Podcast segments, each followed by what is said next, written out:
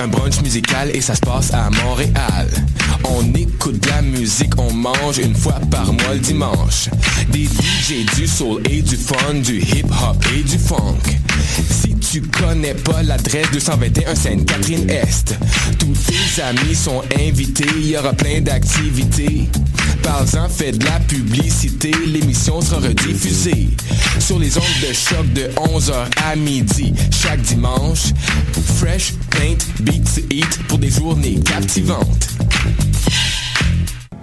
Le Café Aquin, c'est le café étudiant des sciences humaines, sciences politiques et droit. Situé au deuxième étage du pavillon Hubert Aquin, au local A2030, il est ouvert à toute la communauté de l'UCAM. C'est un projet étudiant entièrement géré par ses membres. Café filtre et spécialisé, sandwich, viennoiserie, jus, fruits et bien d'autres vous attendent dans une ambiance décontractée et propice au travail scolaire. Situé au deuxième étage du pavillon Hubert Aquin, au local A2030. Le café est aussi disponible pour organiser vos événements. Pour nous contacter, café.aquin@gmail.com ou poste 0291.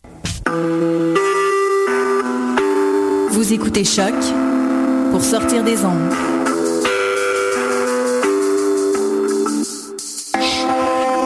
Podcast, musique, découverte. Sur choc.ca.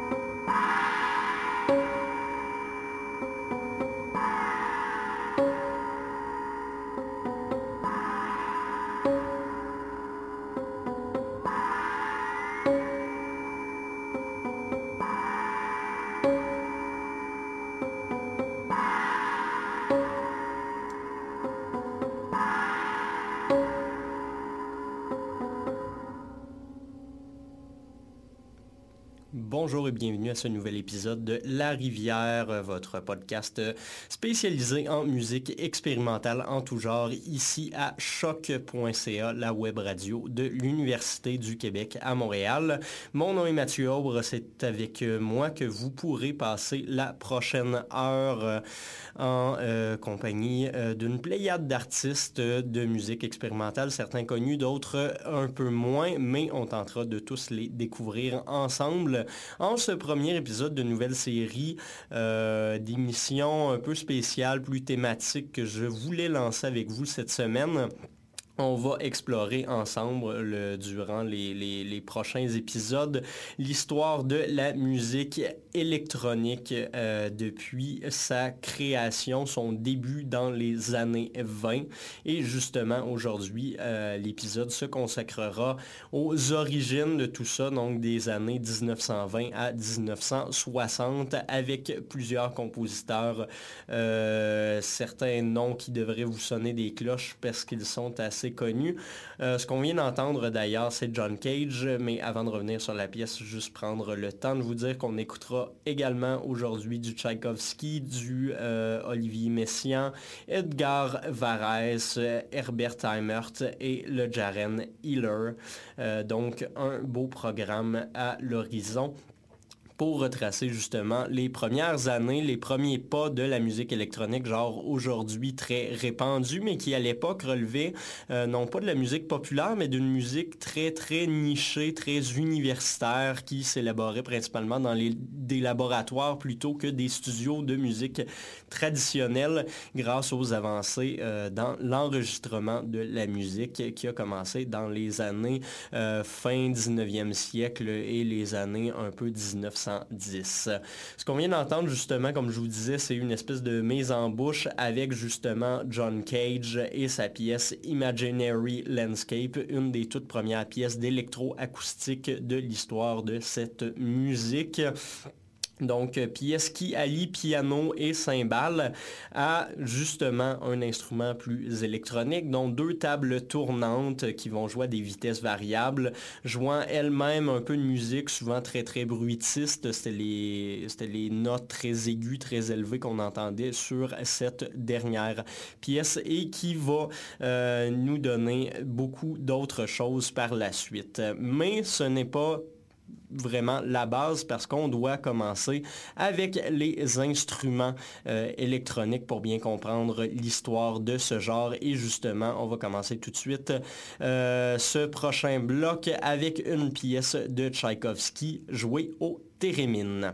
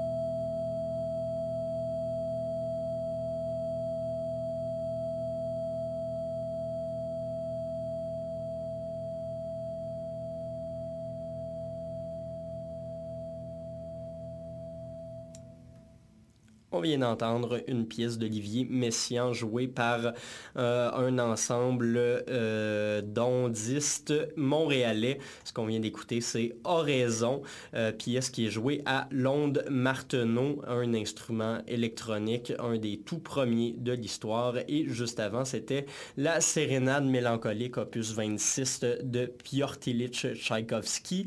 à la base, c'était composé pour piano et violon, mais ici, on en avait une interprétation faite à, au thérémine. Euh, le thérémine qui est justement un des tout premiers instruments électroniques de l'histoire, donc euh, qui fonctionne avec un champ d'onde dans lequel on va euh, bouger ses mains pour traverser les ondes et justement émettre un signal sonore. C'est un instrument qui a été inventé en 1919 par Lev Sergeyevich Termen, qu'on connaît aujourd'hui plutôt comme Léon Thérémine, un peu plus facile à prononcer comme nom. Euh, donc, un instrument qui a presque été nationalisé dans les premières années de l'URSS par Lénine. Sinon, également, juste après, l'onde Marteneau, euh, inventé une dizaine d'années plus tard, en 1928, par un ancien caporal d'armée, le caporal Maurice Marteneau, qui utilisait le principe de la TSF qu'il avait utilisé durant la Première Guerre mondiale pour créer un instrument de musique électronique avec un clavier, mais qui fonctionne également avec des ondes, euh, mais de façon beaucoup plus complexe qui permet d'obtenir des glissandos et des vibratos, euh, chose que le thérémine ne permettait pas. Donc, un instrument qui va se, euh, qui va commencer à être popularisé de plus en plus, utilisé par certains compositeurs euh, dans des pièces qui sont pas nécessairement faites pour les mettre en valeur, comme justement Équatorial d'Edgar Varese qu'on va aller écouter à l'instant. Portez bien attention à Londres Marteneau.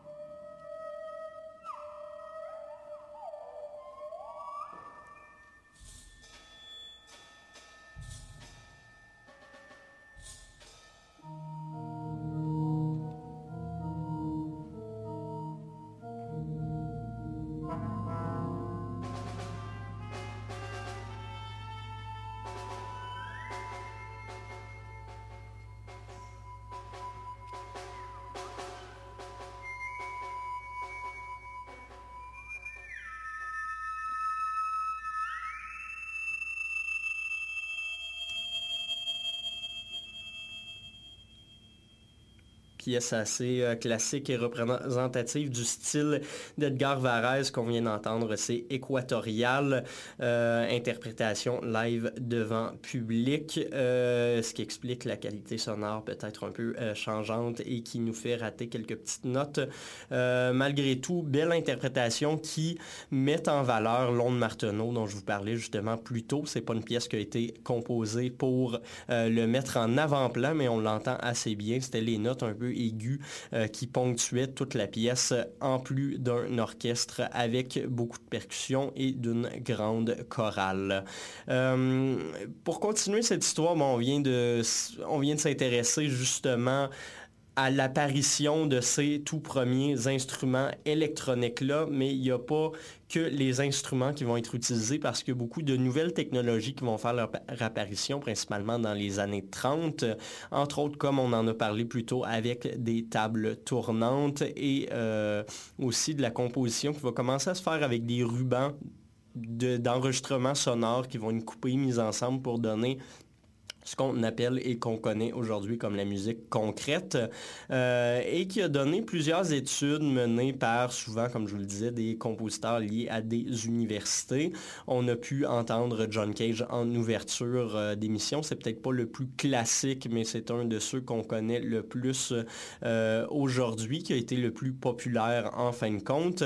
Mais pour le moment, on va aller écouter quelqu'un qui est un petit peu moins reconnu, mais qui a tout de même mené des études euh, sur la musique électroacoustique dans le même style, un genre qui va être extrêmement important pour euh, la popularisation chez le grand public et chez les avant-gardistes en musique des instruments justement électroacoustiques euh, qui vont mener plus tard à l'électronique traditionnelle. On va écouter Herbert Heimert avec Klangstudie 2.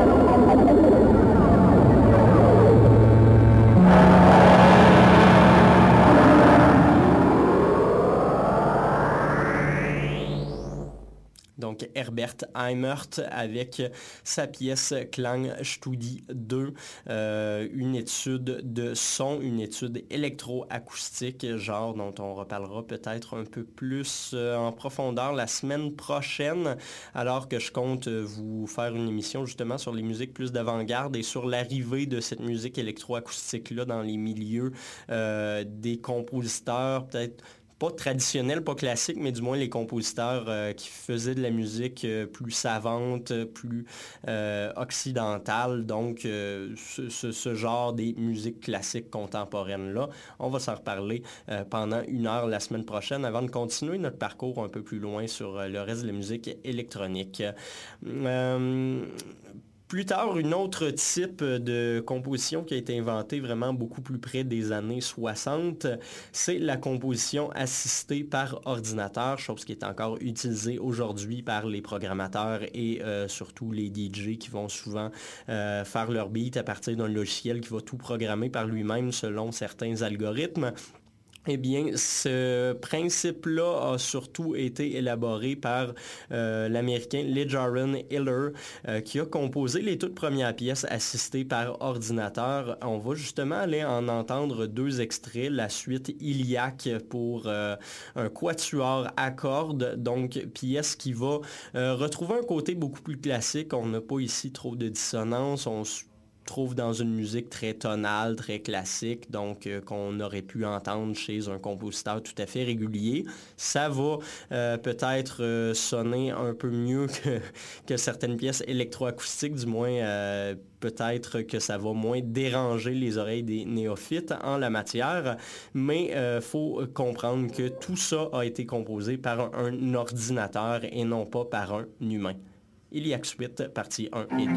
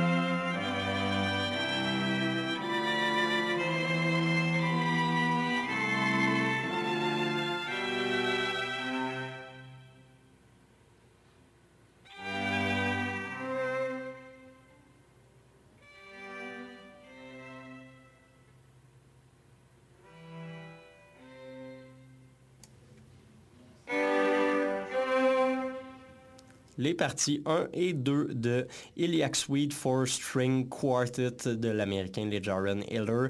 Euh, une pièce qui a été composée non pas par M. Hiller, mais par un ordinateur et un programme euh, de composition musicale euh, qui a été créé par ce dernier justement. Donc c'est sur cette pièce qu'on va conclure notre émission de cette semaine.